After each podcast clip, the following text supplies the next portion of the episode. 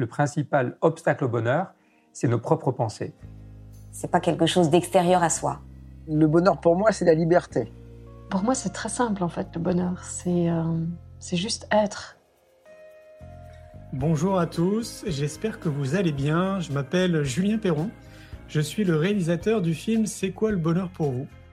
J'ai l'immense joie de vous annoncer le lancement de notre chaîne podcast qui porte le même nom, C'est quoi le bonheur pour vous?